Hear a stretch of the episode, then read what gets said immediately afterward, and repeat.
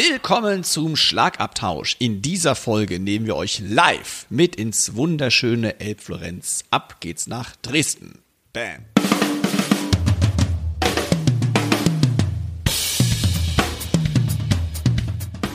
Herzlich willkommen zum Schlagabtausch. Der Podcast vom Drums and Percussion Magazin. Für alle Schlagzeugbegeisterten.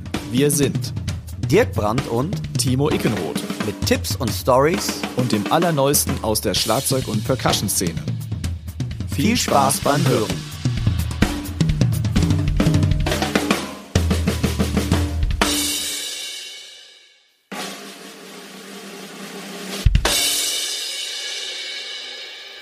Liebe Hörerinnen und Hörer, ich begrüße euch alle sehr herzlich zur 71. Episode des Schlagabtauschs und mir gegenüber sitzt ein immer noch, und ihr werdet gleich auch erfahren, warum, unrasierter Dirk Brandt. Hi Dirk. Ja, hallo alle zusammen, hallo liebe Zuhörerinnen und Zuhörer. Lieber Timo, ja, das war schon eine spannende Sache. Unser Podcast live in Dresden oder live aus Dresden besser gesagt. Bevor der Timo einen kleinen Randaumen macht, was wir denn so ähm, alles mit euch da gleich bereden werden, vorab. Es war unser erster Live-Podcast in Anführungszeichen. Das heißt, wir haben irgendwelche Audiospuren von den Mischern dort bekommen und die habe ich versucht zusammenzuschustern. Und äh, wir haben verschiedene Interviewpartner gehabt und mit den Aussteuerungs mit den Levels. Ich habe da eine Menge Arbeit reingesteckt. Ich hoffe, ihr könnt alles gut verstehen, aber zum Beispiel, ähm, wie, gesagt, wir lernen wieder, wir sind ja lernfähig, wir haben zum Beispiel kein Ambience-Mikrofon. Das heißt, wenn Publikum, wenn das Publikum Sachen hereingerufen hat, die sind manchmal nicht ganz so leicht zu verstehen. Ich wollte aber die Spuren, weil die dann über alle anderen Mikros wieder mit drin sind, nicht extra laut machen, dann werdet ihr wieder umgefallen. Also habt, äh, ähm, seht es uns ein wenig nach irgendwie, es ist nicht ganz so perfekt ausgesteuert wie sonst, aber es ist auf jeden Fall eine sehr lustige Sache mit sehr lustigen Anekdoten geworden. Und der Timo macht jetzt einen kleinen Rundown für euch, was euch denn gleich erwartet.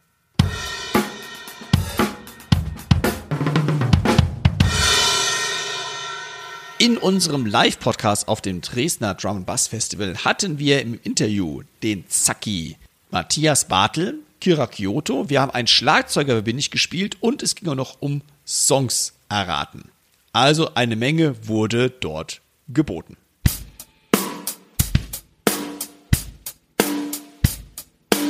Bevor wir jetzt in den Live-Podcast reingehen, lasst uns noch ein paar Dankeschöns loswerden an wichtige Menschen, die uns dort den Tag versüßt haben. Das ist natürlich erstmal allen voran das gesamte Team vom Dresdner Drum Bass Festival mit dem Matthias Bartel, dem Philipp Bremer, Richard Schulz-Koppi, allen Helferinnen und Helfern, die unfassbar fleißig waren, das ganze Catering-Team, die uns von morgens bis abends mega umsorgt haben und äh, natürlich den Technikern, dem Florian und den Frankie und allen, die auf irgendeine Weise involviert waren. Das war ein ganz großartiges, ja, eine ganz großartige Aktion, die dort auf die Beine gestellt wurde. Und dann geht noch ein Dankeschön raus an die Firma Rohema, an Pearl, die uns netterweise ein paar Giveaways zur Verfügung gestellt haben, die wir dort live unter die Leute gebracht haben. Und natürlich, wir dürfen nicht vergessen, ja, der Drums und Percussion nochmal Danke zu sagen dafür, dass wir hier einen Podcast haben und dass wir so schön auch von der Drums und Percussion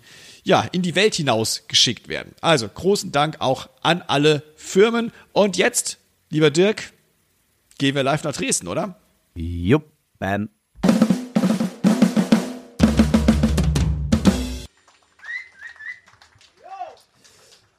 Vielen Dank, herzlich willkommen. Mein Name ist Timo Ickenroth und mein kongenialer Partner Dirk Brandt. Ein Applaus für Dirk Brandt, bitte. Schönen guten Tag zusammen. Ich hoffe, es geht euch allen gut. Hallo. Wir sind heute hier einen Live-Podcast am Aufnehmen. Ich gehe doch davon aus, dass uns alle kennen, den Schlagabtausch Podcast zu hören überall, wo es Podcasts gibt. Apple Music, Spotify.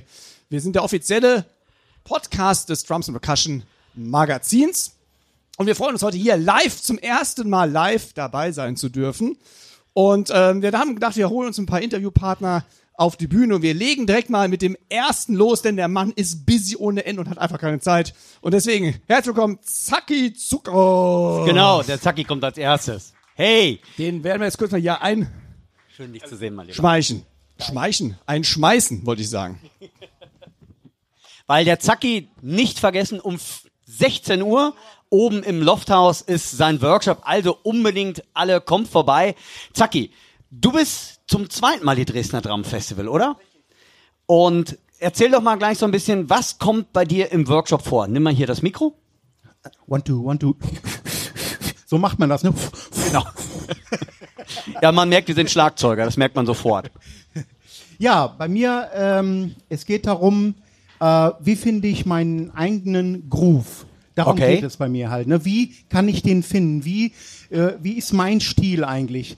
Und das finde ich mit das Wichtigste. Man kann noch so viele Rudiments spielen können, vorne nach hinten, Dreiergruppen, Vierer, Fünfer, Sechser, alles Mögliche. Aber wenn man seinen eigenen Stil nicht hat, man kann noch so gut spielen. Wenn man seinen eigenen Stil nicht hat, bringt das alles nichts. Weil man muss ja sich selbst rüberbringen. Das heißt, du nimmst die Teilnehmer an der Hand und gibst Informationen darüber, wie sie quasi dies erreichen können. Ganz genau. Dann bist du noch heute Abend für mich mit der Basslegende aus Deutschland und ähm, mit dem Frank Itt unterwegs und Markus Demel. Das heißt, ihr seid früher Arrowhead und es ist, glaube ich, nach langer, langer Zeit das erste, zweite Konzert wieder. Das erste Reunion. Das erste sozusagen. Reunion. Das erste Konzert hier auf dem Dresdner Drum Bass Festival. Ja, das passt doch Ast rein.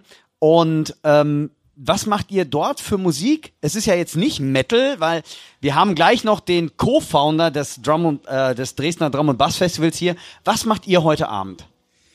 Wir machen äh, gewohntes äh, Arrowhead-Programm, das heißt aber alles instrumental ohne Gesang. Ja. Äh, das wird so rockig, äh, funkig, bluesig, würde ich mal sagen. Halt, ne? So wie man eigentlich Arrowhead, also die Arrowhead-Fans, da werden heute Abend wahrscheinlich auch einige da sein. So kennt man Arrowhead und so wird Arrowhead auch weitermachen. Und äh, ja, ich hoffe, dass äh, das Anklang findet. Zacki, du kennst jetzt einige Drum-Festivals. Ja. Was macht denn für dich jetzt das Dresdner Drum Bass Festival so besonders? Gibt's da was, irgendwas uns sagen kannst dazu? Ja, interessant ist, dass, äh, dass ähm, kurz vor Schluss noch alles nochmal umgeworfen wird. Halt, finde ich super. Das ist Dresden, so kennt man es. Das ist Dresden, wie man es so kennt halt. Aber ist super, nein, finde ich äh, top.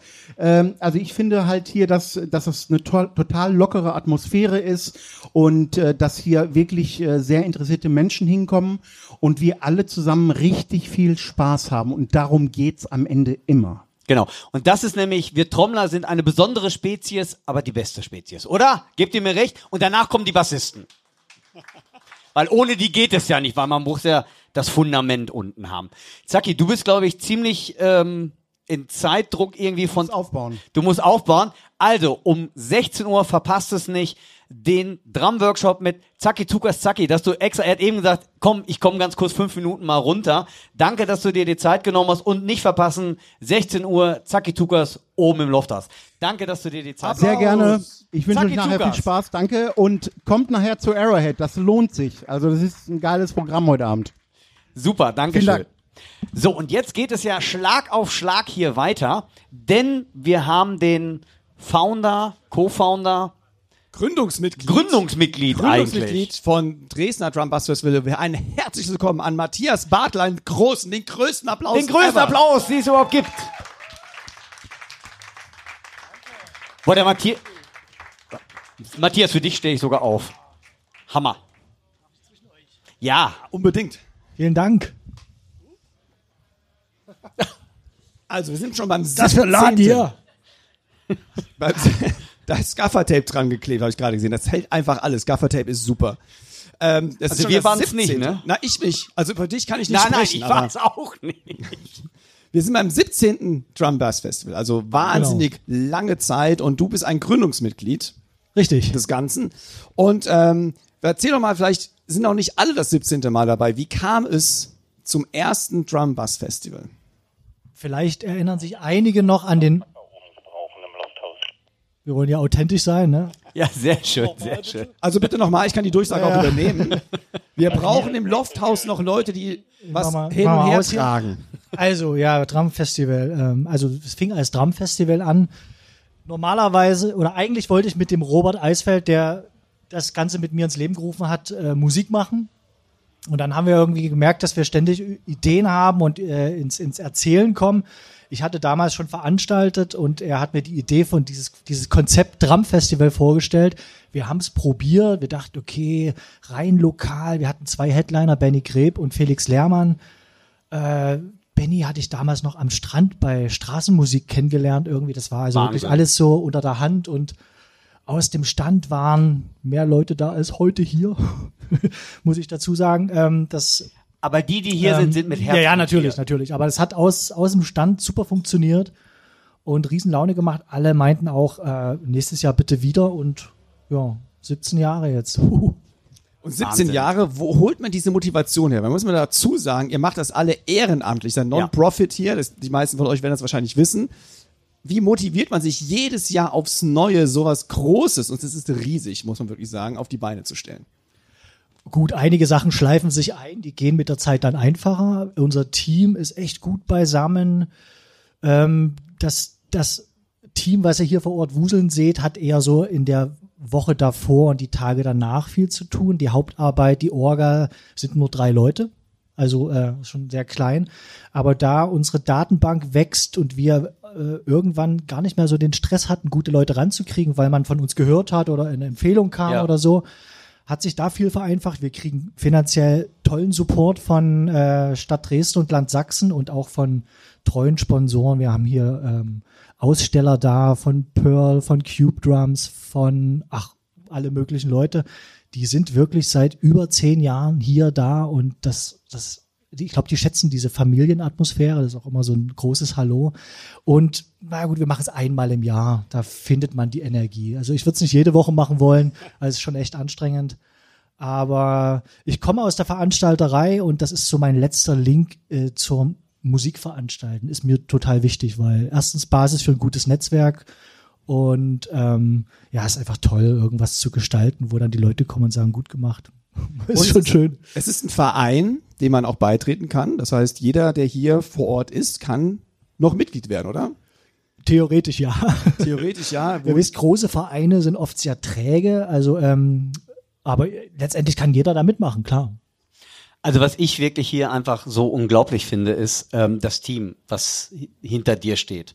Und das ist ja auch, auch nochmal von meiner Seite her, ich bin hier heute Morgen angekommen und es waren, das habe ich noch nie erlebt, ist egal, wo ich gespielt habe, ob es Wacken ist oder sonst irgendwo, es waren auf einmal Leute, die da, die gefragt haben, ey, kann ich dir was tragen helfen?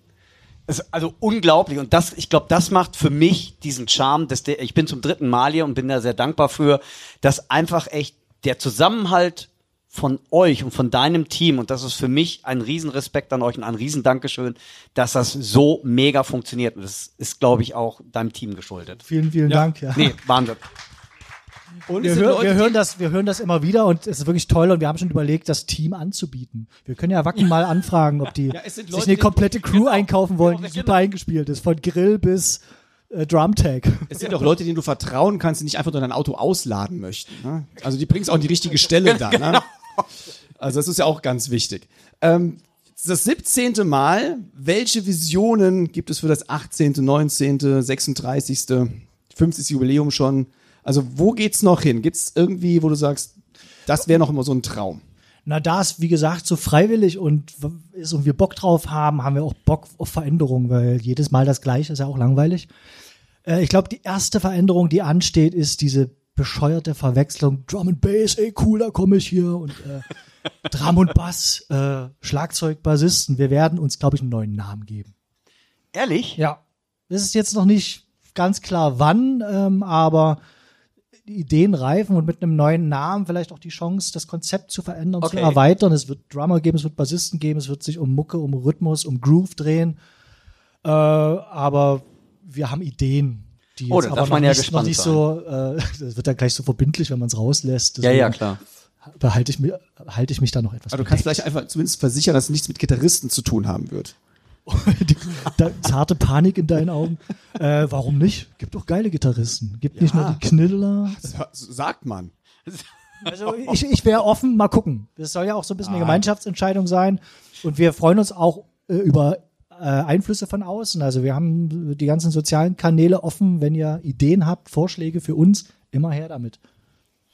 Ja, das hört sich interessant an. Auf jeden Fall. Hast du denn schon, du hast ja heute schon Feedback bekommen, aber ich meine, es sind schon ein paar Jahre her. Was war das, oder gibt es irgendwie das schönste Feedback, was du bekommen hast? Oder eins, das besonders in Erinnerung geblieben ist? Doch so viele. Ja, ja. es, es ist wirklich, das ist so viel, dass das wie so ein Nein, Brei ich, Ich muss immer wieder an diese eine Zeile in einer in der Sticks denken. Ich glaube, der, der Tom Schäfer hat das damals geschrieben. Ich hatte das auch im letzten Podcast Genau. schon erwähnt, dass es kaum ein Event gibt, wo sich der der Emo-Spund und der Altrocker nachher glücklich mit Tränen in den Augen, in den Armen liegen und einfach einen schönen Tag hatten. So dieses, jeden dabei zu haben, jedes Genre, es ist völlig egal, irgendwie passt alles, es ist überall Interesse da und klar kriegen wir auch von Künstlern, also wenn irgendwie so Leute, von denen man nie dachte, dass man die persönlich mal trifft und dann hört man, hey, super gemacht, sowas gibt's nicht nochmal, be be bewahrt euch dieses familiäre, so ein bisschen Subkultur, kein Firmen-Event. Das wollen wir auf jeden Fall und äh, ja, ansonsten jedes Kompliment ist toll. Ja, wir sind auch total froh, hier sein zu dürfen. Das ist Wahnsinn. Und äh, ja, du hast noch einiges zu tun. Also vielen Dank, dass du dir die Zeit genommen hast hier. Und wir sagen danke, dass wir hier sein dürfen. Und ja, einen dicken Applaus für den Matthias und das ganze Team natürlich vom Dresdner Drum Bass Festival, dass wir hier gar nicht alle aufzählen können, weil es so viel im Hintergrund rumwuseln, wie du so schön gesagt hast. Ganz dicken Applaus. Vielleicht Matthias Bartel. Gruß an meine Mama in der Küche. Ja. Die wird gesondert erwähnt. also, Klasse. danke. Super. Timo, jetzt hast du ja für uns einiges vorbereitet. Wir haben damals mal, da hat der Timo mich, ich weiß nicht, ob ihr den Podcast kennt, da hat der Timo mich so manches Mal aufs Glatteis geführt. Und zwar hat es ein Schlagzeuger, wer bin ich, hat es mal gegeben bei uns.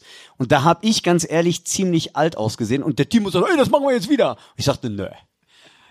Also nicht mit mir, habe ich dann gesagt, weil ich bin damals, ich habe mich so vertan. Ich weiß noch, das größte war, glaube ich, mit Roger Taylor.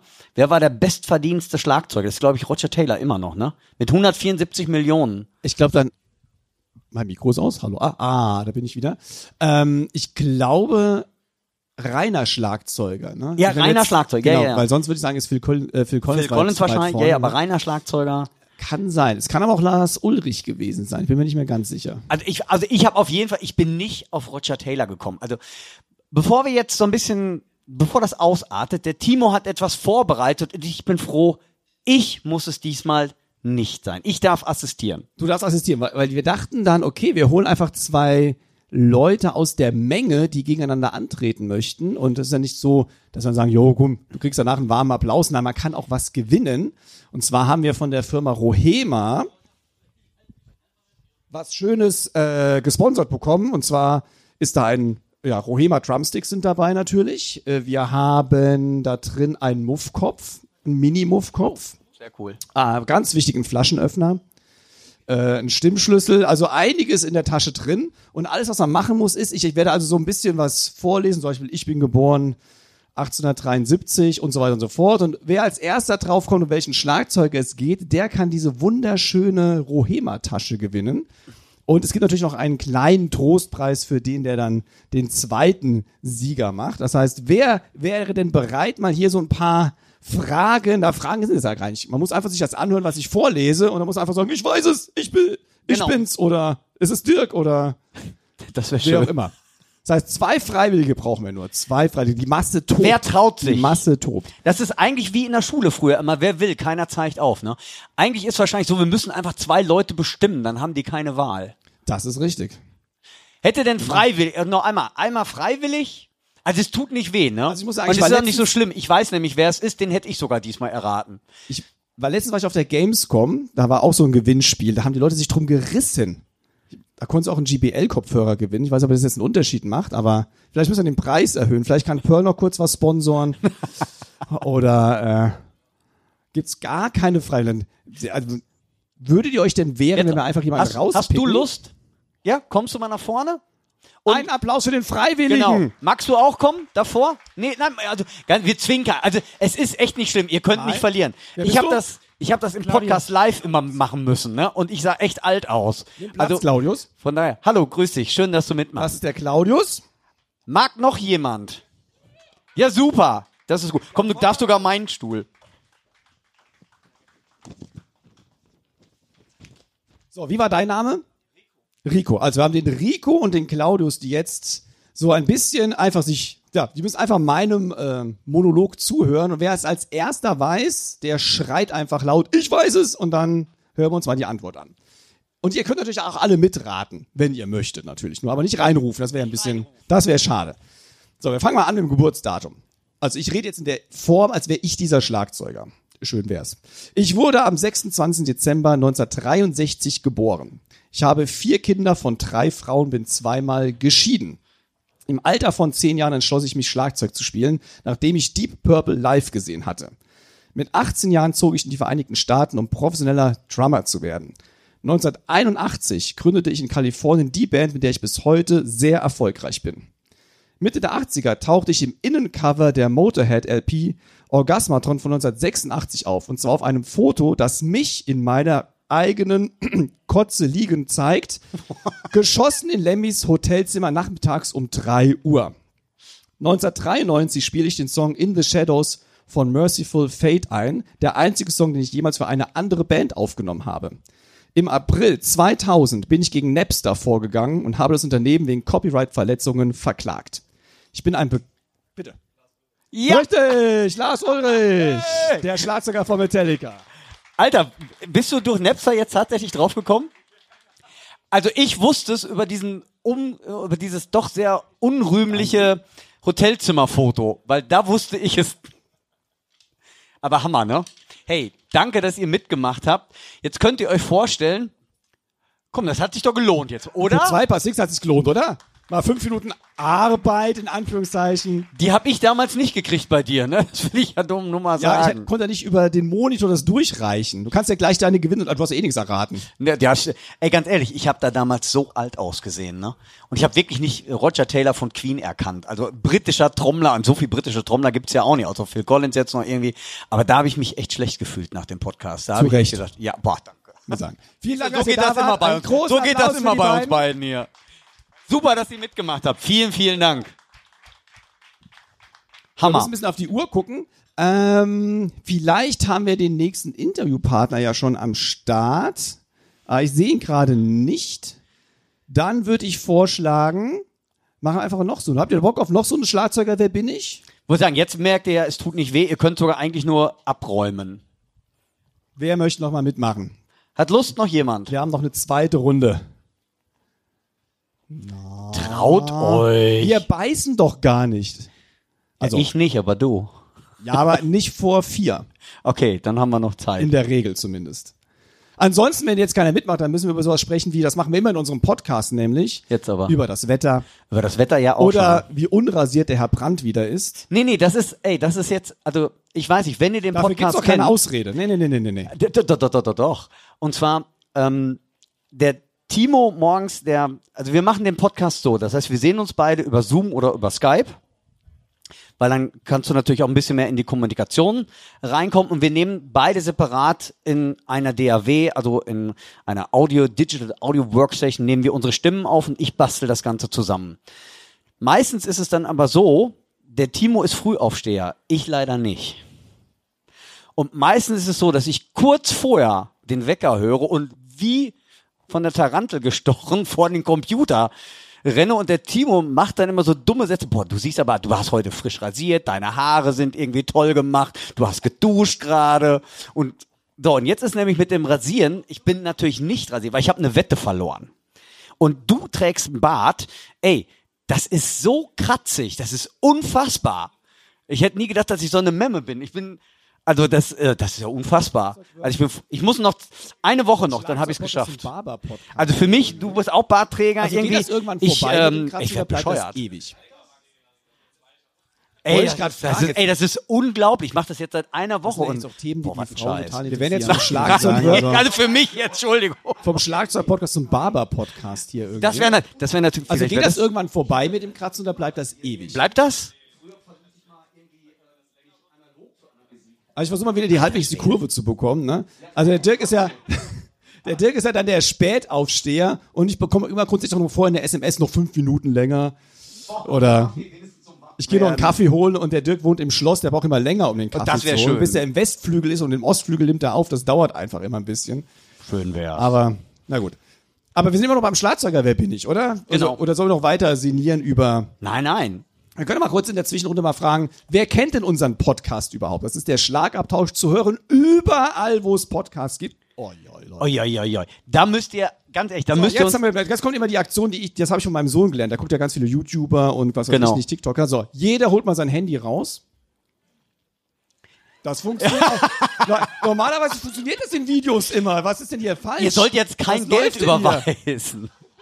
Und dann geht man auf Spotify oder auf Apple Music oder auf, wie sie alle heißen halt, wo man halt gerne Podcasts hört. Und dann gibt man einfach nur Schlagabtausch ein und dann findet man Und das wär uns da. echt nett, und wenn wir ihr uns sind ja abonniert. schon in der, wir haben jetzt die 70. Folge schon raus. Die Und 70. genau. 70. Folge und das sind, jetzt muss man mal sagen, das sind ja schon über 70 Stunden an Content. Und das heißt, Content, wir labern nicht nur so einen dummen Blödsinn wie gerade über Bärte oder übers Wetter oder, sondern wir haben da wirklich auch Content drin. Wir haben Interviews dabei, wir haben Gearcheck-Sachen dabei, wo wir einfach Sachen auch testen. Da gibt's auch meistens dann ein Video dazu, das ihr auf unseren YouTube-Kanälen auch euch anschauen könnt. Und ähm, ja, manchmal haben wir sowas wie Wikipedia oder Drummerpedia haben wir es genannt, wo wir über bestimmte Sachen sprechen, wie zum Beispiel, was ist, hatten wir gleich, was ist der Dönerbeat, hatten wir, glaube ich. Ähm, über historisch. So, klar. So, habt ihr alle das Handy rausgeholt, alles schon gefunden im Pod? Ja, sehr gut. Das wird uns nämlich echt helfen, weil es ist, wir beide machen das mit viel Herzblut und ähm, von daher jedes Abo bringt uns ein kleines Stückchen weiter ins Ranking. Ihr dürft auch gerne mal, wenn ihr ihn mal gehört habt, auch mal ein Sätzchen dalassen, weil es hilft uns einfach, dass die Aufmerksamkeit so ein bisschen größer wird. Und nächsten Freitag kommt dann Folge 71 raus. Genau. Und zwar über das Dresdner Drum Bass Festival. Das heißt, was wir jetzt hier gerade von uns geben im besten Hochdeutsch, das erscheint dann dort und äh, wird im Podcast sein.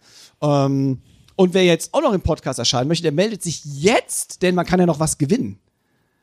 Boah, die Motivation ist hier echt zu wünschen übrig. Ich weiß auch nicht, was hier los ist. Dirk.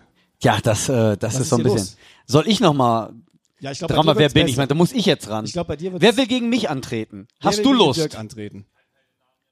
Ja, ich ja Der auch Frankie nicht. meldet sich. Ja, was hat- der, der ist gerade aufgewacht. Ein Applaus für Der unseren Techniker, den Frankie. Der ist genau. Sehr schön. Hat denn, hat denn ein oder zwei Leute Lust? Irgendwie. Ihr könnt wirklich, ähm, könnt da sind schöne Sachen in der Tasche so, drin. Hier. Zeig mal, was in der Tasche drin ist, bitte, Cornelius. Ah, nee, Entschuldigung, Cornelius, das war Rico. falsch. Das ist der Nico, Entschuldigung, Entschuldigung. Da ist schon, da ist jetzt nicht Also das eine rote lohnt sich Tasche. schon. Also, so, drei Paar Drumsticks müssen dabei sein. So, rechnen mal zusammen. Drei Paar Drumsticks, ne, ein- drei im Sinn. Das ist das Wichtigste. Das ist der Wicht, der Flaschenöffner mit einem Stick dran natürlich. Hier, wir haben einen. Ein Applaus! Jawohl, das ist ja geil, dass du da bist. Cool, grüß dich. Genau, setz dich hin. Mag noch jemand? Ja, Yay! siehste, Und jawohl. Applaus. Geilomat. So, mit wem haben wir es denn zu tun? Sagt mal gerade unseren Namen. Christian und Jens. Jens. Prima. Christian und Jens. Sehr schön. So, ihr habt ja mitbekommen schon, wie es läuft. Ich verlese in meinen Monolog, schlüpfe in die Rolle dieses Schlagzeugers und ähm, es geht um den Hard- und Heavy-Bereich, wie das Thema des Dresdner Bram Bass Festivals ja eben ist. Und ähm, ja, ich leg einfach mal los. Und wer es weiß, der schreit. Ich wurde am 14. Juni 1970 in Pittsburgh, Pennsylvania geboren.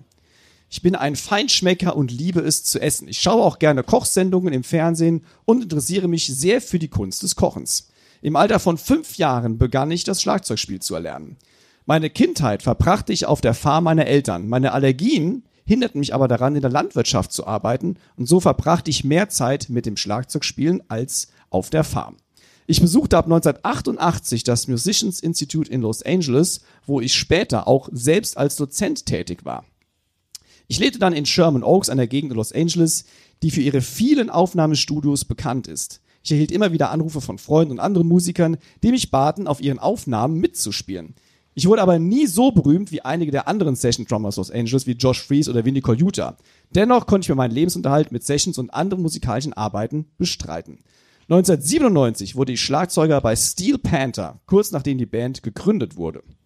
Meinen Durchbruch hatte ich durch meine Arbeit mit David Lee Roth, mit dem ich von 1997 bis 2005 spielte. Im Jahr 2007 bot sich für mich die Gelegenheit, meiner jetzigen Band beizutreten, nachdem ihr damaliger Schlagzeuger diese im Jahr 2006 verlassen hatte. Ich bin der Schlagzeuger von Korn. Ray Lucia ist richtig.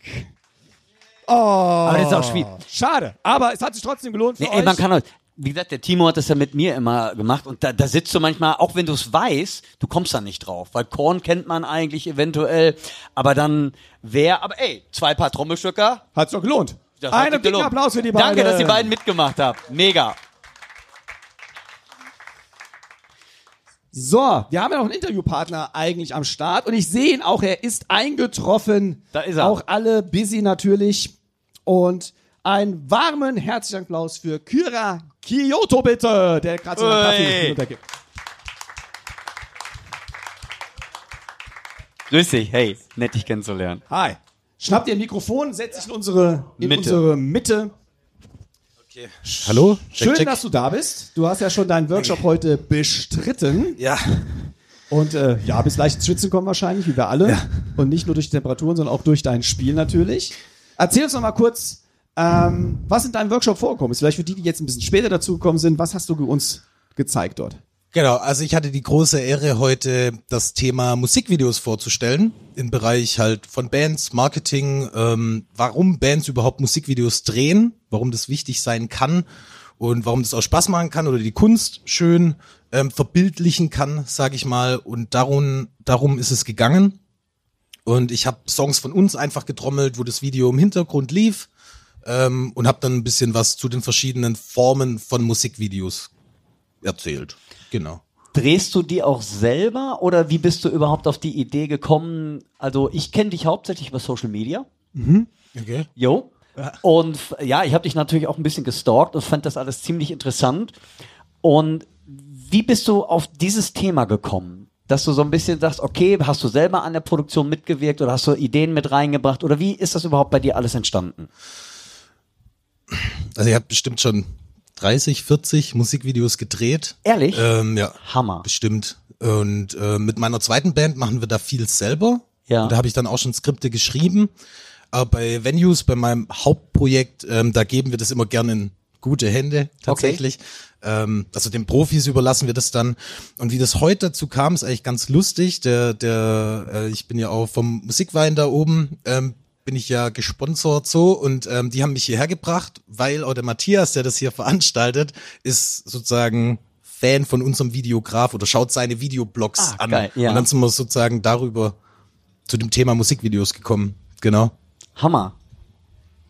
Und wie wichtig ist es dann als Band ein Musikvideo zu haben? Ist das wirklich oberste Priorität? Auf einer Skala von 1 bis 10? 7,85.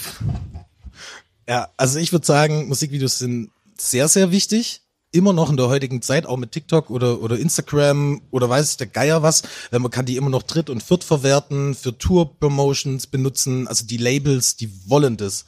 Die geben ja auch einem dann oft die, die Ansage, okay, du hast jetzt zwölf Songs geschrieben für ein Album und wir wollen auf jeden Fall Minimum drei Singles. Und damit kann man einen Song schon mal vom Album hervorholen und wie das Album ungefähr klingen sollte. Genau. Deswegen sind Sie auch Musikvideos schon- gern Geld vom Label für das Musikvideo? Ist es quasi die Voraus, die sagen einfach, macht mal. Wenn ihr, wenn ihr Erfolg haben wollt, dann legen wir es in eure Hände und ähm, guckt mal, wo ihr bleibt. Boah, schwieriges Thema.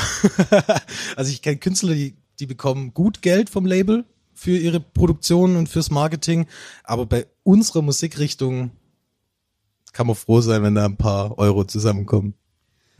Und ich meine, du sollst jetzt natürlich keine konkreten Zahlen nennen, aber kannst du mal vielleicht so grob mal sagen, wenn jetzt hier im Publikum Leute sind, die eine Band haben und sagen, ja, ein Musikvideo, das wollte ich schon immer mal machen.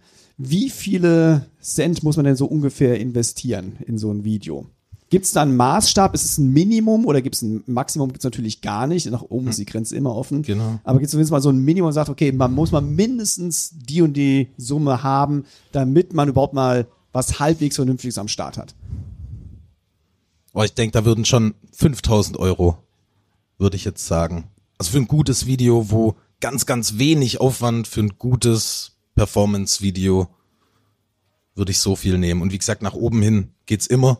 Ja, ja, ähm, gibt's keine, und, und, ja. und die, die sich entscheiden, ob sie jetzt ein Video drehen möchte, das sage ich immer, schau dir die Arbeit wirklich an von dem Videografen und dann entscheide nicht nach dem Geld. Also wenn der eine dir zusagt und der kostet vielleicht 10.000 Euro für das Video und der andere, der kostet halt nur dreieinhalbtausend, aber der für 10.000 war viel, viel cooler, dann würde ich definitiv sagen, spar lieber noch und geh zu den 10.000.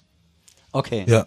Und dann reden wir von einem Drehtag, wo alles passieren muss, plus die Nachbearbeitung. Das heißt, der Schnitt und sowas. Oder ist das wirklich nur das Drehen und dann gibt's noch quasi die, ähm, die Nachbearbeitung auf obendrauf?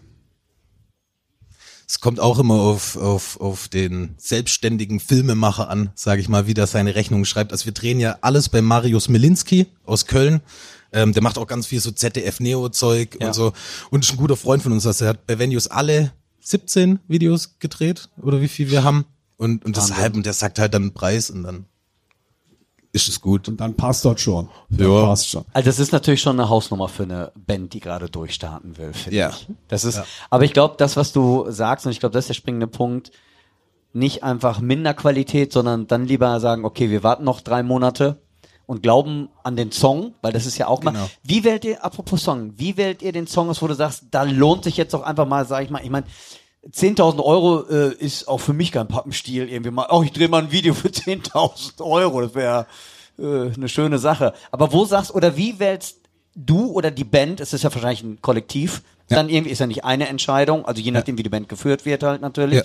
Aber nach welchen Kriterien wählst du aus, dass du sagst, äh, ist das echt dort? Nee, da ist mein Bauchgefühl einfach super oder wie, wie, wie fällt, ich glaube, das ist nämlich gar nicht so einfach, oder? Ja. ja, Band ist immer so eine Sache, je nachdem wie auch die Band gestrickt ist, ob man jetzt einen Chef hat oder, oder alle gleichwertig sind, wie bei uns, ähm, gibt's ja natürlich erstmal fünf Leute, die sagen, ich finde den Song am besten, ich finde den, ich finde den am besten. Und dann ähm, schalten wir dann meistens noch das Label hinzu und sagen, welchen Song würdet ihr zum Beispiel jetzt als erste Single-Auskopplung nehmen? Und der ist meistens dann auch klar, tatsächlich. Okay. Die erste Single, die, die war bisher immer klar bei uns. Ja, Aber bei, bei meinen anderen Videos oder Songs gab es dann die ein oder andere Diskussion. Wenn, du hast selber gesagt, du machst Skripte. Ähm, das heißt, die Videos sind schon von euch, ich sag mal, durcharrangiert. Das heißt, vom Lifestyle, von Klamotten, von vielleicht Farben, Licht oder wie geht ihr daran? Wie, wie, ähm, du hast ja schon eine interessante Erscheinung, das ist sehr positiv gemeint, das weißt du aber selber. Und äh, nach welchen Kriterien sagst du, okay, oder das muss in ein Video rein oder das ist catchy oder wie geht ihr da dran? auch wieder unterschiedlich. Wenn wir dann ganz vorne anfangen sollen, man hat ja eine Band in irgendeinem Bereich oder Musikrichtung und hatte dann eigentlich ein Image am besten Falle. Also, Ja. aber jetzt auch wenn ich eine Coverband bin, habe ich ja irgendwie eine Vision, wie das aussehen soll. Würde ich jetzt so Schlagercovers machen, würde ich tatsächlich auch mal ein Performance-Video empfehlen, einfach dass Veranstalter jeden Musiker sehen etc. Ähm, da kann, kannst du auf die Alpen, auf irgendeine eine Hütte und da ein bisschen Akkordeon spielen oder so. ähm, aber bei uns jetzt als Metalband, da ist ganz wichtig, was, was, was transportiert die Band oder was ist das Image?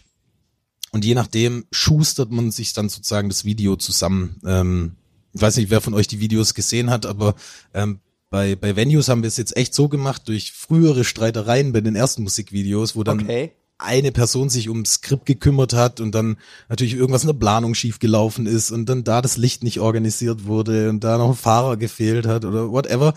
Ähm, seitdem haben wir das einfach in Marius seine Hände gegeben und Okay. haben gesagt, mach. Mach, okay. Genau, und der hat beim letzten Album kam er dann zu uns und hat gemeint, wisst ihr was, ich will richtige bescheuerte Zombie-Musikvideos drehen, so als einen Film.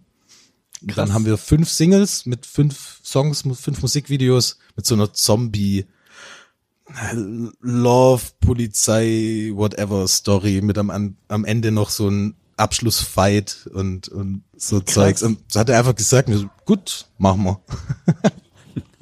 Geil gemacht. Lass uns ein bisschen über dich sprechen. Wir reden jetzt über die Band, über deinen Workshop, aber ähm, mir wurde gesteckt, dass Kira Kyoto ja gar nicht dein echter Name ist, der in deinem Ja. Personalausweis offiziell steht. Magst Ja. du darüber sprechen? Du musst einen echten Namen, du kannst ihn natürlich, gerne- du hast ihn eben auch, glaube ich, verraten sowieso. Ja. Ähm, aber wie du auf diesen Künstlernamen gekommen bist, was hat's damit auf sich? Genau, also Leuten, denen ich mich immer vorstelle, stelle ich mich mit meinem echten Namen vor. Meine Freunde sagen auch immer Dennis, also eigentlich heiße ich Dennis van Höfen. Ähm, genau, kurz mit 27 Jahre alt und ähm, gerade gibt's ja auch wieder so einen Anime-Boom, würde ich jetzt mal sagen, ähm, wo es auch immer super Songs gibt. Absolut. Genau, ähm, und, und da war ich früher so in dieser Szene drin, also auch so dann Japantag, Düsseldorf und so Zeug. Und früher vor 14 Jahren, dann 15 Jahren, da musstest du wie so einen Spitznamen haben. Und dann bin ich irgendwie auf den gekommen. Ich weiß nicht warum. Ist das also, das ist eine Figur, die in den Animes existiert. Oder das ist ein frei erfundener Name. Das ist frei der so erfunden. In die Ecke, in Ja. die Ecke geht quasi nur. Ja. Also cool. Kyoto habe ich genommen, weil das äh, eine Stadt ist, wo ich unbedingt mal hin möchte. Das hat also nichts mit Schlagzeugspielen zu tun. Nee, nee. Aber da gibt's anscheinend viele Live-Clubs und so. Du bist ja, auch, du bist ja vielseitig auch als Drummer unterwegs mit deiner Band oder mit deinen Bands. Du bist aber auch Musikpädagoge, das heißt, unterrichtest auch. Genau. Ähm, privat an Musikschulen. Ja. Ähm, kannst du uns einfach mal einen kurzen Ausblick geben, wie sehen denn deine Zukunftswünsche aus? Erstmal das beides zu verknüpfen ist ja auch nicht immer einfach. Es ist ja, es- beides nimmt sehr viel Zeit in Anspruch. Ja. Welche Zukunftspläne verfolgst du für die, sagen wir mal, für die nächsten paar Jahre? Hast du, hast du einen Karriereplan? Oder lässt es einfach auf dich zukommen? ich lasse es, glaube eher auf mich zukommen. Also früher hatte ich dann schon immer Pläne und ähm, jedes Mal, wenn man so ein großes Ziel absteckt, ähm, nur als Beispiel, dieses Jahr haben wir auf Wacken gespielt und ähm, das ist ja so der heilige Gral der Metal-Musiker und äh, da kommst du da an, wieder völlig übermüdet und ich habe an dem Morgen noch gespuckt leider, weil ich dann noch eine irgendeine Infektion hatte im Magen und dann das allererste, was ich bei dem Festival gesehen hatte, waren so Bauzäune wieder, wie jedes andere Festival halt auch. Und dann dachte ich mir, ja gut, ähm, so wie immer, die man, man muss halt gucken, dass die Magie nicht verloren geht, würde ich jetzt mal sagen. Und, und das versuchen wir als Band gerade ganz stark, dass wir einfach nur Spaß haben, wenn wir da dabei sind. Und wir lieben es einfach zu touren, miteinander im Bandbus rumzuhängen. Da ist dann auch wieder Deep Talk dann gleich und, und so Sachen. Eher familiärer sehen wir das auch. Und haben jetzt auch die ganzen Deals untereinander im Firmenvertrag alle gleichwertig runtergehackt und dann ist Ziel jetzt erstmal das dritte Album fertig zu schreiben. Sehr Genau. gut. Ja. Da wünsche ich mir alles, alles Gute, viel Erfolg weiterhin. Dankeschön. Einen großen Applaus für Kira Kyoto. Klasse. Vielen Dank. Bam, Dankeschön. Danke, dass du dabei Danke. warst. Hammer.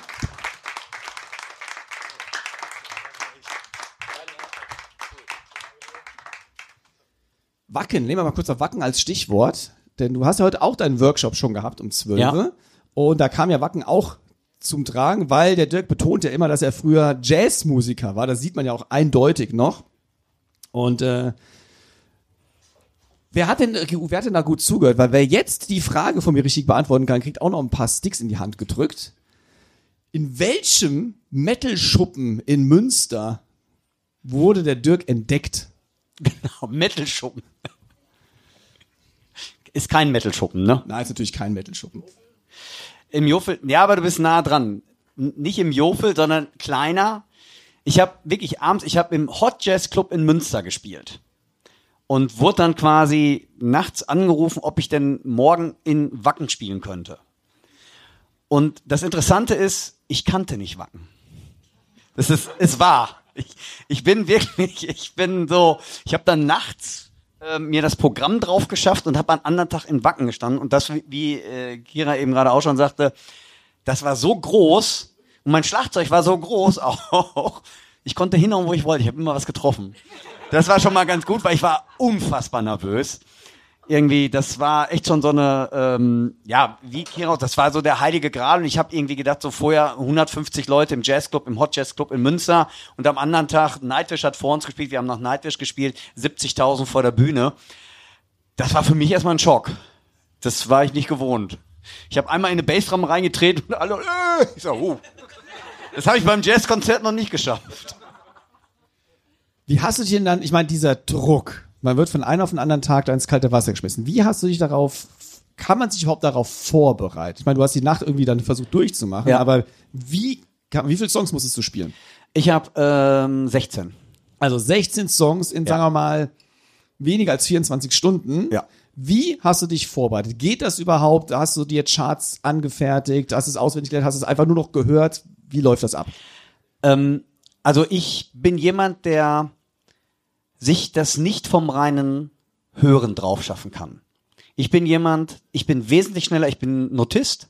Also ich kann wirklich gut Noten schreiben, ich kann Charts lesen, ich komme aus dieser Musical-Szene auch und habe mir nachts als allererstes die Songs rausgeschrieben. Wenn ich die Songs notiert habe, da kann ich sie zumindest, dann brauche ich sie mir nicht merken, weil ich habe, bei mir ist das Problem, jetzt im Älterwerden so oder so, ich kann mir die Form, ich schmeiß die Formen durcheinander. Und bei der Band, wo ich dann gespielt habe, bei Access, das ist eigentlich gar nicht technisch so schwer. Was die aber haben, und das hört man beim Hören tatsächlich nicht. Normalerweise hat ja Musik achttaktige Formen, 16 Takte kommt ein Fill oder nach vier Takten. Und bei Access ist es dann so, zehn Takte, neun Takte. Wenn du das hörst, merkst du das nicht. Aber als Trommler kennt ihr das vielleicht auch. Du spielst einen Song und der klingt eigentlich gar nicht schwer. Aber beim Spielen merkst du, die sind überhaupt nicht da, wo ich bin. Da fehlt noch ein Takt. Und so ist das bei Axis, wie gesagt, das sind ja so die alten Haudegen, die eigentlich auch so aus den 90ern kommen.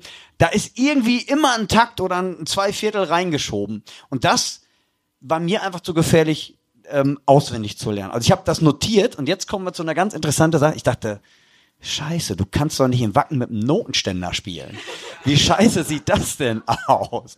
Und ganz ehrlich, das war die größte Sorge, die ich an diesem Abend hatte. Ich sag, wo tue ich die Noten hin? Dass das keiner sieht. Und jetzt kommt echt was ganz Interessantes. Könnt ihr sogar auf YouTube nachgucken. Und zwar gebt, wenn ihr eingebt, Access Wacken 2008 da, ich habe dann gesagt, okay, Notenständer kann ich dir, kann ich mir ja nicht dahinstellen. Ich habe mir dann eine zweite Snare Drum dahingestellt, die natürlich mikrofoniert wird. Nein, die muss nicht mikrofoniert werden. Da machen wir jetzt ein Mikro dran. Nein, da schlage ich gar nicht drauf. Wieso steckst du da nicht drauf? ich sag, da liegen meine Noten. Was für Noten? Das war echt so, ist ja jetzt doof, der spielt jetzt nach Noten. Nee, was soll der Scheiß denn? Also ich hatte einfach Schiss, dass ich mir die Sachen nicht draufschaffen kann oder nicht, mer nicht merken kann. Draufschaffen schon. Und habe dann wirklich die Snare da hingelegt äh, und habe auf der Snare die Noten gelegt. Habe die sogar noch nachts foliert. Weil mein, also das kenne ich ja von Noten, kennt ihr, dass du einen Notenständer hast, kommt ein Windstoß und alle Noten. Ich habe, Alter, Alter, wenn, da, wenn dir das jetzt passiert, was machst du dann? So, jetzt, jetzt kommt aber das Interessante. Also wir spielen, es war auch, es lief auch gut. Kennt ihr das? Bei mir ist das so, ich merke nach den ersten zwei Takten, läuft der Gig oder wird es lustig? Also lustig meine ich dann eher, boah, das wird jetzt eine Nummer, das wird jetzt hart. Ich merkte aber, es läuft ganz gut. Die Band hatte auch Bock auf mich. Die kannten mich ja auch nicht. Die wussten ja auch nicht, was für eine blonde Pappnase da auf einmal sitzt. Und ähm, es, es lief ganz gut. Und dann gibt es einen Song, das ist Little War. Und Little War geht so, weiß ich nicht, unendlich lang die Bassdrum einfach nur Viertel durch. Und dann schlage ich einmal auf die Snare und das Fell ist durch. Ich dachte, das kann doch nicht sein. Mir ist noch nie ein Fell gerissen oder sehr lange nicht beim Konzert und die reißt das Fell. Dann kommt so ein äh, Backliner, Snare-Gefälge. Ah ja, was macht ihr? Schmeißt meine Noten weg. Schmeißt die Noten weg und nimmt die an. Ich sag, bist du bescheuert? Dann hat er die Noten, dann hat er, also wie gesagt, dann hatte ich eine Snare, dann ging es irgendwie weiter und dachte ich, und weil ich ja mich auf die Noten verlassen habe, dann wusste ich gar nichts. Kennt ihr das so einen völligen so, was machst du denn jetzt überhaupt? Ich habe dann echt weitergespielt und der war total. Und ich so, nein! Nee, was will der denn? Was will der denn? Ich sag, meine Noten. Noten? Ey, dann hat er echt noch den, dann kriegte ich die Noten mit, dann passte die Reihenfolge natürlich nicht mehr. Ey, das war, nein, also es, der Druck, ich glaube, ich habe gar keine Zeit gehabt dafür. Ich habe das hinterher wirklich gesehen, weil ich, ich stand so unter Adrenalin und Strom und dann noch mit dieser kaputten Snare Drum irgendwie und dann bis er dann geschnallt hat, irgendwie die Snare Drum, so, dann macht er mir die kaputte Snare auf den zweiten Snare Drum Ständer, wo die Noten natürlich in den Kessel der Snare reingefallen sind. Ne? Also das waren echt so Sachen, das, das gibt's überhaupt nicht. Ähm, aber das war so mein Einstieg in diese ganze Metal- und Wacken-Szene. Und wer noch nicht in Wacken war, es ist der heilige Gral und es ist nach meiner Meinung auch sehr viel Metal-Tourismus dabei. Aber es ist wirklich eine besondere Atmosphäre. Also ich habe jetzt insgesamt viermal in Wacken schon gespielt oder spielen dürfen. Ich spiele jetzt in, ähm, in drei Wochen. Ähm, Wacken macht so Untercamps, so, so Ski-Resort, da ich, ähm, Full Metal Mountain heißt das. Und jetzt ist es Full Metal Holiday. Ähm, Wacken in Mallorca, man soll es kaum glauben. Also ich bin in zwei Wochen in Wacken in Mallorca. Nächstes Jahr wahrscheinlich wieder auf Wacken, weil unsere neue CD kommt dann raus. Und das heißt nicht in Wacken, es heißt tatsächlich auf Wacken. Das finde ich das Interessante bei der ganzen Geschichte. Also wer noch nicht da war, es lohnt sich. Ähm, es hat wirklich einen ganz besonderen Charme und das ist, glaube ich, das, was ich hier in Dresden auch an euch wiedergeben kann oder an die ganzen Helfer vom Drum Festival. Ich bin auch zum dritten Mal hier. Es ist mit so viel Herzblut von allen Leuten und auch ihr, ich meine, wie wir Artists empfangen werden, ich finde das echt klasse und normal echt toll, dass ihr da seid. Ja, also mal ganz großer Applaus an alle Helfer, Genau, Techniker, alle. Frank, an dich. An die äh, Aussteller und alle, die hier involviert sind. Es ist eine wahnsinnige, tolle Atmosphäre. So, jetzt habe ich immer noch was zu verlosen, ne? Jetzt haben wir noch was zu Jetzt habe ich noch was zu verlosen. verlosen. Also wir machen das aber anders jetzt. Wir machen jetzt keinen Schlagzeuger, wer bin ich? Sondern äh, ich gehe ans Schlagzeug und spiele berühmte, Oh, das ist cool. berühmte ähm, Grooves, Fill-Ins, whatever, aus dem Bereich, wir haben ja Heavy Metal als äh, aus, äh, aus Thema hier, aus diesem Bereich.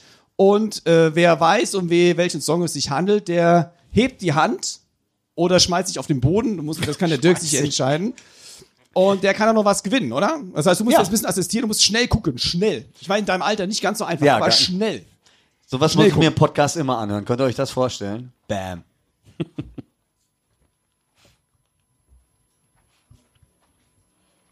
Boah, jetzt bin ich aber selber gespannt, ne? Ich auch.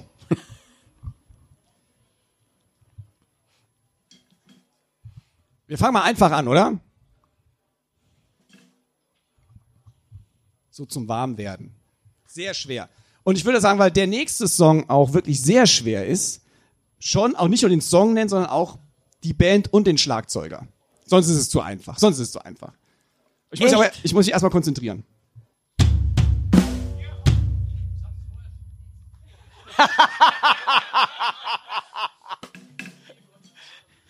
Was hauen wir denn hier raus? Ja, ich, ich greife einfach mal in die Wundertüte rein. Was würdest du gerne haben? Den, Den Muffkopf. den Muffkopf? Jawohl. Ich kriege noch 20 Euro dafür. Glückwunsch zum Muffkopf. Super, Glückwunsch. Das war jetzt. Okay, das war äh, sehr schnell natürlich. Und man konnte es auch ahnen. Was? Und dafür hast du stundenlang geübt, ne? Tage. Tage. Ich hab's befürchtet. Und ich kämpfe mit dem Mikrofonstativ hier. So, jetzt habe ich es wieder. So, ne, okay, nächster, nächster. Okay, nächster.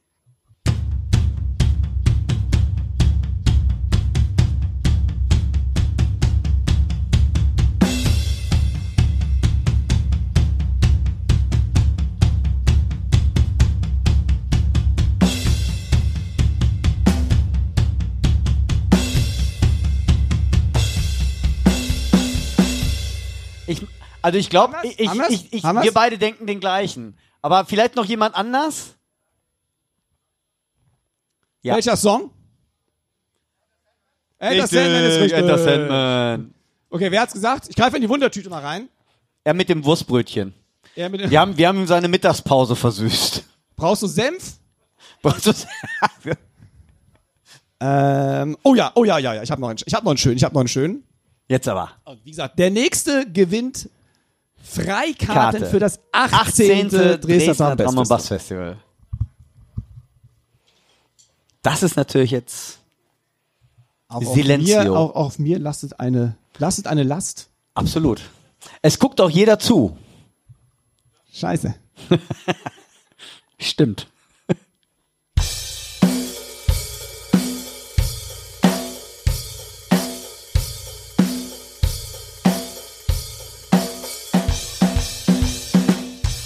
Ich, ja genau. Jetzt weiß man es eigentlich.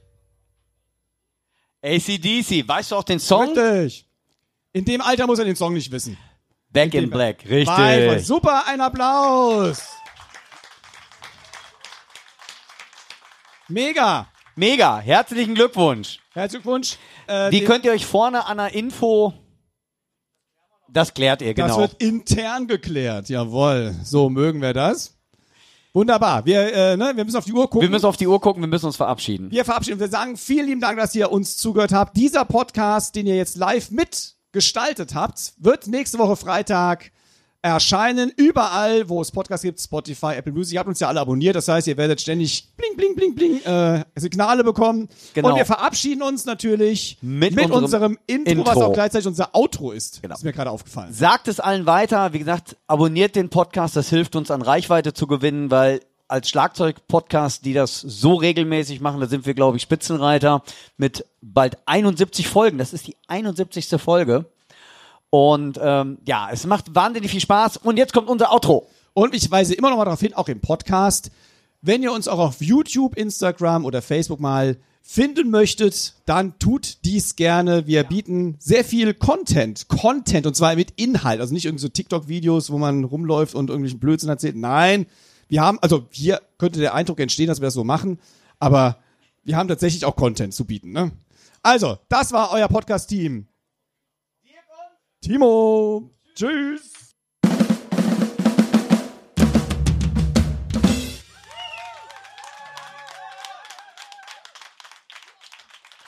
Danke Dirk und Timo. Wieder eine Festivalpremiere, unser erster Podcast. Ihr hört nun einige O-Tonaufnahmen von Ausstellern und Zuschauern aus Dresden.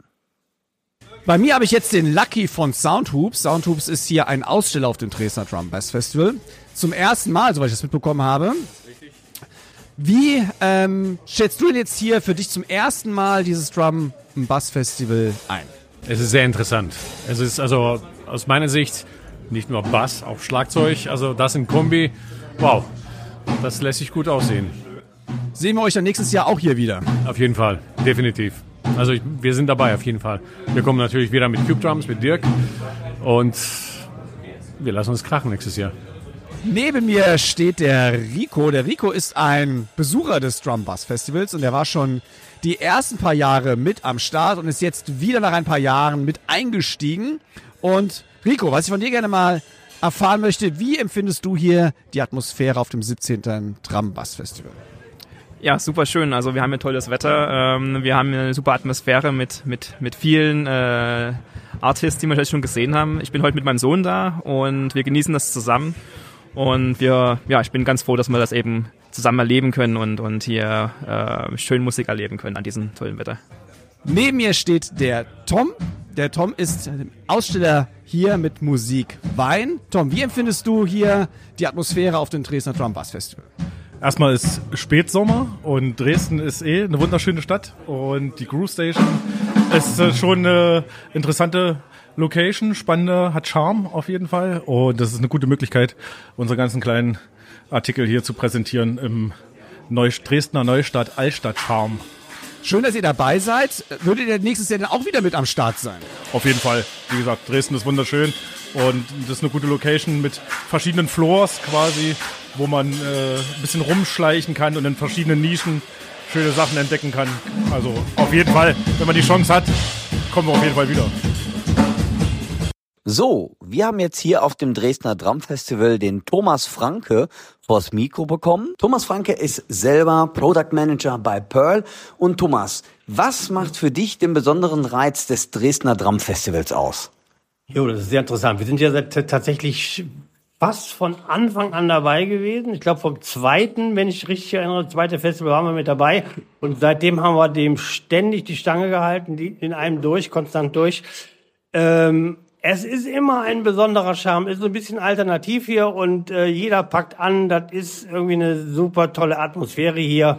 Das ist komplett anders wie bei den anderen Drum-Festivals. Und äh, ja, das ist immer bewundernswert, wie das hier so klappt. Und äh, ja, das ist toll und deshalb unterstützen wir das eigentlich regelmäßig. Und das kann ich nur bestätigen, dass es dieses Jahr wieder so war. Ganz klasse. Ähm, das Pearl-Line-Up war fett oder ist immer noch fett äh, dieses Jahr. Ähm, ja, zeigt halt, dass wir es wirklich unterstützen wollen. Und äh, ich freue mich, dass die Jungs auch weitermachen und dass die äh, weitere Ziele haben für die nächsten äh, Festivals. Und wir sind mit Sicherheit wieder dabei. Und äh, ja, was hat uns heute, ja, was der heutige Tag, der erste Tag, also Zacki hat eine große, große Nummer, Nummer abgezogen, hier seine Aeroheads, äh, die mal sich hier zusammengetan haben. Ich glaube, das war für alle eine große Sache. Äh, Image-Präsentation vom Dirk und Timo, großartig.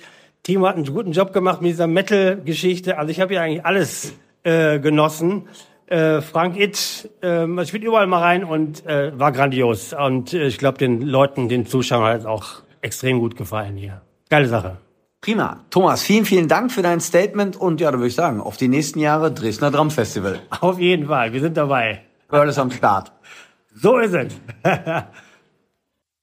Ja, hallo, Marc und Alex. Ihr beiden seid hier auf dem Dresdner Drum Festival und ich würde euch jetzt einfach mal fragen, was war denn euer Highlight heute? Alex, du als Erster. Ja, für mich war definitiv das Highlight Dimo Borgia, weil die Double Bass, das ist einfach schon Wahnsinn, das auch mal richtig so zu sehen. Äh, Wahnsinn. Krass. Und Marco, bei dir? Ja, hallo. Ähm, mein Highlight bisher waren äh, The Glam, weil das Musik ist, die ich für mich eigentlich so nie ähm, entdecken würde, weil es einfach außerhalb meiner ja, üblichen Sphäre ist. Und zwar also eine, eine tolle positive Überraschung bis heute. Ähm, aber ich hoffe, dass das Haupthighlight ähm, der jetzige Workshop wird mit der ähm, History of Metal Drumming. Cool. Da wird sich Timo freuen. Klasse. Danke euch. Das war der Live-Podcast aus Dresden. Und der Dirk und ich, äh, wir sind zwei völlige Profis, denn wir haben vergessen, unsere Empfehlung der Woche abzugeben, live in Dresden. Und das wollen wir jetzt natürlich noch nachreichen, denn keinen Schlagabtausch ohne Chefkoch-Empfehlung der Woche. Und ich bin jetzt einfach so dreist und beginne, denn ich empfehle diesmal einen äh, In-Ear Earphone, und zwar von der Firma Linsoul, den Linsoul KZ Sax 1DD plus 7 dBA Hybrid Driver Hi-Fi In-Ear Earphone. Das ist ein Earphone für alle, die nach einem hochwertigen Earkopfhörer suchen, und zwar zu einem erschwinglichen Preis. Denn das Teil kostet bei Amazon gerade aktuell geschmeidige 71 Euro. Man hat einen ordentlichen Klang, kraftvollen Bass. Man hört alles sehr schön präzise, Höhen. Das ist ein anständiges Gehäuse, das auch robust ist, also ein wahnsinniges Preis-Leistungs-Verhältnis. Ich habe mir den zugelegt, ähm, weil ich das öfteren mal auch schon meine In-Ear-Kopfhörer dann vergessen hatte einzuladen und dann nochmal extra in den Proberaum fahren muss, um sie mir zu holen. Und jetzt habe ich eben als quasi Zweit-In-Earphones die äh, Linsoul KZ mit am Start und ich bin echt begeistert für den Preis hammermäßig. Also, wer ein bisschen was investieren möchte, 71 Euro, aber alles, was unter, unter 100 Euro ist, ist ja auch noch halbwegs okay. Dirk, was hast du denn heute für uns? Ja, ähm, super Idee, weil ich bräuchte nämlich auch neue Foams. Von daher, äh, die werde ich mal auschecken. Das passt nämlich super gut. Und auch mein Sohn, der hat nämlich auch, ich weiß nicht, ob die da auch passen, der hat diese ganz normalen äh, ähm, In-Ears fürs, äh, um Handy zu hören halt und sowas, Musik zu hören. Und der braucht auch neue. Mal, mal gucken. Da bin ich nämlich auch noch nicht fündig geworden. Vielleicht passen die ja sogar auch. Muss ich checken. Ich glaube, die kann man auch für einen Aufpreis mit einem Mikrofon bekommen. Okay, oh, mal checken. Aber ich bin mir nicht mehr ganz sicher. Okay. Ich meine, ich habe das auf Amazon gelesen. Aber was kredenzt du uns denn jetzt? Ähm, ich habe eigentlich auch ähm, äh, was ziemlich Simples, was ich ziemlich cool fand. Und zwar, mich hat es echt genervt. Vielleicht du hast das schon. Ähm, ich bin ja recht häufig mit, äh, mit, mit, der, mit dem Vanessa Habeck Trio, mit dieser argentinischen Bluesgitarristin unterwegs oder auch mit dem Orgentrio. Und mich nervt es immer, die Becken zuzuschrauben. Und ähm, es gibt einerseits, ähm, weil, weil ich ja Pearland-Tochter bin, diese Clip-Dinger, aber die habe ich nicht bei allen. Die gibt es also bei den ähm, günstigen Hardware-Sachen nicht. Und ich habe bei Musik Wein bin ich fündig geworden. Und zwar heißen die Dinger Pinch Clip. Die sehen eigentlich ziemlich komisch aus. Funktionieren aber tadellos. Also ich habe keinen Bock mehr, die Becken zu schrauben, besonders bei Jazz, da hau ich ja eh nie so drauf. Und mich hat es Tier, aber ohne fühle ich mich manchmal auch unwohl, irgendwie, also wenn gar nicht so offen Becken drauf ist, also weil ich meine Becken auch manchmal gerade das Reiz so ein bisschen geneigt habe, wo ich dann denke, boah, wenn ich da doch mal so richtig Gas gehe, ob mir das dann nicht vom Ständer hüpft. Und die Dinge heißen Pinch Clip. Das sind so, das sind so quasi, wie kann man das sagen, so, so, so fixiert die äh, Becken mit so einer Art Klemmmechanismus an, an den Beckenständern. Ist so, die drückt man so auf, die sehen ziemlich lustig aus und drei Stück kosten 12,90 Euro und ähm, fand die absolut, äh, ja, damit ich nicht mehr schrauben muss, weil das Schrauben ist mir so auf den Sack gegangen. Irgendwie, entschuldigt bitte die Ausdrucksweise. Das ist für mich die Empfehlung der Woche, weil die sind so unscheinbar klein, nerven nicht und äh, das, ja, die fand ich tierisch. Kennst du die? Ich kenne die, ähm, habe sie selbst auch noch nicht benutzt. Also es wird benutzt anstatt der Flügelschraube. Genau. Wird auf das Filz oben drauf gesetzt. Genau, das, das, das, das Filz ist noch oben drauf. Die, der, der Mechanismus ist total einfach. Wird nur zusammengedrückt und dann, und die halten echt bombig. Und die gibt es in verschiedenen Farben, oder? Äh, Ich glaube ja, da war mir jetzt ziemlich egal. äh, Ich ja, meine, die gibt's in Blau und in Rot, habe ich sie mal nicht gesehen. also ich habe sie in Schwarz. Ah, natürlich, du bist ja auch ein Metaller. Genau, im Blues Trio. Yeah. Stimmt, jetzt wo du sagst. Nee, also äh, checkt das mal aus. Äh, das ist so meine, vielleicht mal auch ein Mini-Video davon, damit ihr euch das vorstellen könnt. Ich bin aber begeistert, wenn etwas schnell geht. Genau. Gerade wenn man viel auf und abbauen muss und man muss alleine auf und abbauen. Leider. Also, mega Empfehlung, muss ich unbedingt auch auschecken. Diese Clips gibt es überall im Fachhandel wahrscheinlich. genau, überall.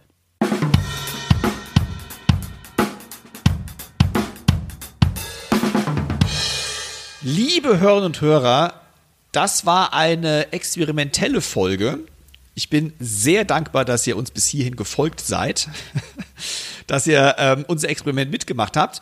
Wenn ihr diesbezüglich oder auch was anderes uns noch schreiben wollt, also wenn ihr Feedback geben wollt, Kritiken oder sonstiges äußern möchtet, Vorschläge, schreibt uns doch bitte an podcast at drumsundpercussion.de oder schreibt den Dirk und mich persönlich an. Ihr findet uns auf Facebook, Instagram und natürlich auf YouTube.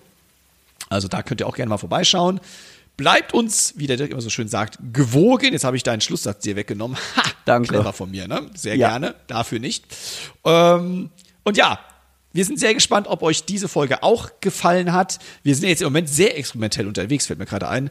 Das ähm, vorige, die vorige Episode mit Randy Black habt ihr uns ja ein positives Feedback bis jetzt gegeben, dass ihr Absolut. das cool fandet, dass der Dirk auch halbwegs ordentlich übersetzt hat. Genau. Äh, als Simultan-Dolmetscher. Vielleicht doch noch eine Drittkarriere anstreben dafür.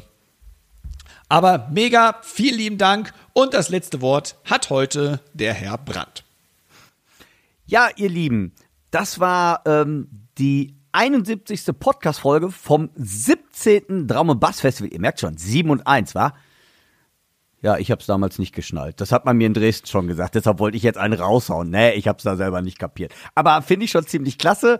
Nochmal ähm, an das komplette Team, Matthias Bartel, äh, dem Richard, dem Philipp, dem ganzen Orga-Team, weil die helfenden Hände Dre auf dem Dresdner Drum Festival war also einfach ein klasse Team. Nochmal ein Dank an euch, dass ihr dieses Experiment mit uns mitgemacht habt. Das war eine Premiere. Und ja, wir sehen uns in 14 Tagen, hören uns besser gesagt, nicht sehen, sondern hören uns. Timo, wir sehen uns dann über Skype. Ich freue mich auf euch. Lasst bitte in den Kommentaren doch mal was da, wie euch das Ganze gefallen hat. Und in 14 Tagen werden wir euch auch verkünden, denn der Timo und ich werden nächstes Jahr vier offizielle Podcast-Workshops anbieten. Und die Daten dazu gibt es in 14 Tagen und es, ich darf euch schon sagen, der erste wird schon direkt im Januar nächsten Jahres sein. Bam. Also, passt auf euch auf, euer Podcast-Team, Dirk und Tschüss.